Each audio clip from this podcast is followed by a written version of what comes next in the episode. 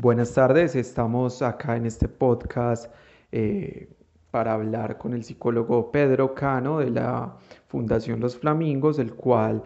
va a conversar un rato con nosotros sobre las implicaciones y las relaciones que tiene el castigo físico con la sociedad en la que vivimos. Eh, Pedro, ¿se podría decir que en el pasado era avalado o mejor visto el castigo físico? Sí, yo creo que el tema de las campañas en contra del castigo físico son algo eh, nuevo, cierto, relativamente nuevo, porque digamos en el pasado, si uno se remonta pues varios siglos atrás, la, la Edad Media no solo a los niños, sino que en general, digamos, la salud mental se trataba por medio de la violencia, cierto, inclusive a través de la tortura, luego pues también cuando se fundaron eh, los primeros centros psiquiátricos en, eh, entrando ya más al renacimiento también digamos se tenía esta concepción casi que la que la locura se, se curaba a los golpes. Eh, y eso extensible pues también a, la crianza. Yo creo que Luego, pues también, digamos, si uno habla con sus abuelos, eh,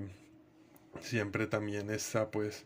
como esta concepción de que casi que ni existía tampoco el concepto pues de, niñez y de adolescencia, eh, por lo que inclusive eh, en algunos casos los niños empezaban a trabajar casi desde que tenían pues la capacidad para hacerlo. Y yo creo pues que también eso puede ser un factor que, influye en el tema del, castigo físico, digamos no tener una dimensión de lo que es la infancia y, la adolescencia. Eh, y por el otro lado pues también la manera como se, ejerce el poder, eh, digamos en Occidente, eh, siempre ha sido violenta, ¿cierto? Eh, los inicios de Occidente también se, se marcan como por ese ejercicio del poder violento y eso es extensible también a la familia. Entonces, eh, también eh, esa, digamos, violencia familiar o el castigo físico también puede estar ligado a esas maneras de ejercer el poder que pues con el tiempo se han tratado de cambiar y de crear discursos alternativos. ¿En qué momento cambia el paradigma respecto al castigo físico, generando rechazo frente a este, al menos por parte de las instituciones? No se puede marcar, digamos, un solo punto en el que se haya dado un viro total eh, de paradigma, pero sí yo creo que ha habido un proceso desde el reconocimiento a los de los derechos humanos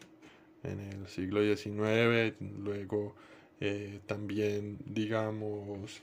en Colombia el reconocimiento eh, de que le hace pues eh, que se hace en la constitución del 91 a la niñez el código de infancia y adolescencia en, que es del 2006 si no estoy mal eh, toda, toda la parte pues de la legislación eh, alrededor de esto también lo va marcando. Y también pues desde la parte teórica eh, digamos con las teorías que van saliendo de que han salido desde los 70, 60, 70 sobre la manera de ejercer el poder. Y no solo pues en, en política sino en la vida cotidiana y también digamos eh, el tema eh, ya directamente relacionado pues de muchos algunos autores también algunas investigaciones han estado orientadas digamos a observar cuál es pues qué tan contraproducente puede ser este castigo físico cierto eh, y en ese sentido yo creo que hoy se sigue pues como en ese proceso de, de cambiar ese paradigma. Eh, pero obviamente eh, hoy en día creo que hay muchos eh, o se ha avanzado mucho en el tema. ¿Se puede ligar el castigo físico a la violencia en el contexto social? ¿Tú qué crees? Sí, yo creo que efectivamente son dos vectores que están asociados porque el castigo físico hace también eh, puede pues, llevar a, los, a, nuestros niños y a las personas en general a ser más violentos, a, asociar más sus ciertas conductas con la violencia y también a generar rechazo hacia, eh,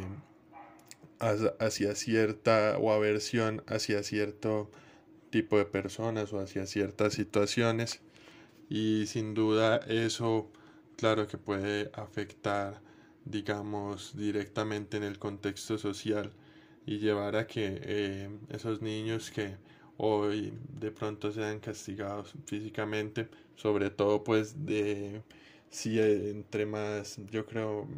más intenso sea ese castigo físico, ¿cierto? Si, sobre todo no es algo instrumental o, bien pensado en las familias, sino que es un castigo físico además eh, muy asociado a esas emociones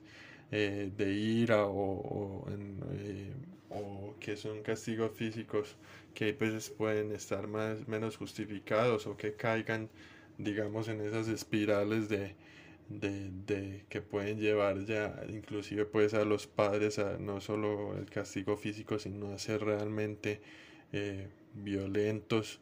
e inclusive pues generar eh, ciertos daños en los niños. Eso puede también eh, generar que estos niños se conviertan en personas violentas en, en, en el futuro ¿Se puede relacionar de alguna manera las malas prácticas de crianza con la desigualdad social? Bueno, yo creo que sí, por un lado, digamos,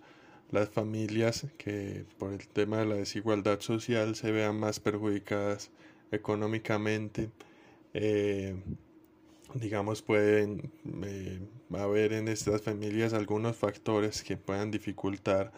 eh, la convivencia, como digamos el hacinamiento o el bajo nivel de educación, que son factores que a veces están asociados a un incremento en el, en el castigo físico. Eh, y por el otro lado, eh, también, digamos, una sociedad desigual muestra también una manera de cómo se ejerce el poder, eh, donde hay unos que dominan sobre otros y yo creo que ese factor de, la dominancia eh, en el poder es algo que no se, no se expresa solo a nivel macro sino a nivel micro por lo tanto en las familias también se puede insertar esta lógica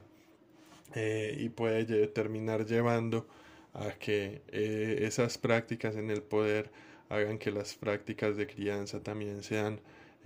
más violentas. Pedro, ¿crees que popularmente a veces se ridiculiza a padres de familia que no utilizan métodos correctivos violentos o vejatorios. Pues creo que sí hay algunas señales en la cotidianidad que nos pueden llevar a, pensar esto, porque a veces eh, vemos en las personas frases como eh, a ese niño lo que le falta es, es rejo, le falta una pela, eh, o, mano dura, ¿cierto? Entonces creo que sí hay un... hay, yo creo que un símil en, algunas personas todavía que creo que con el tiempo eh, está desapareciendo entre autoridad y castigo físico. Eh, hay veces las personas todavía asocian esto, estos dos conceptos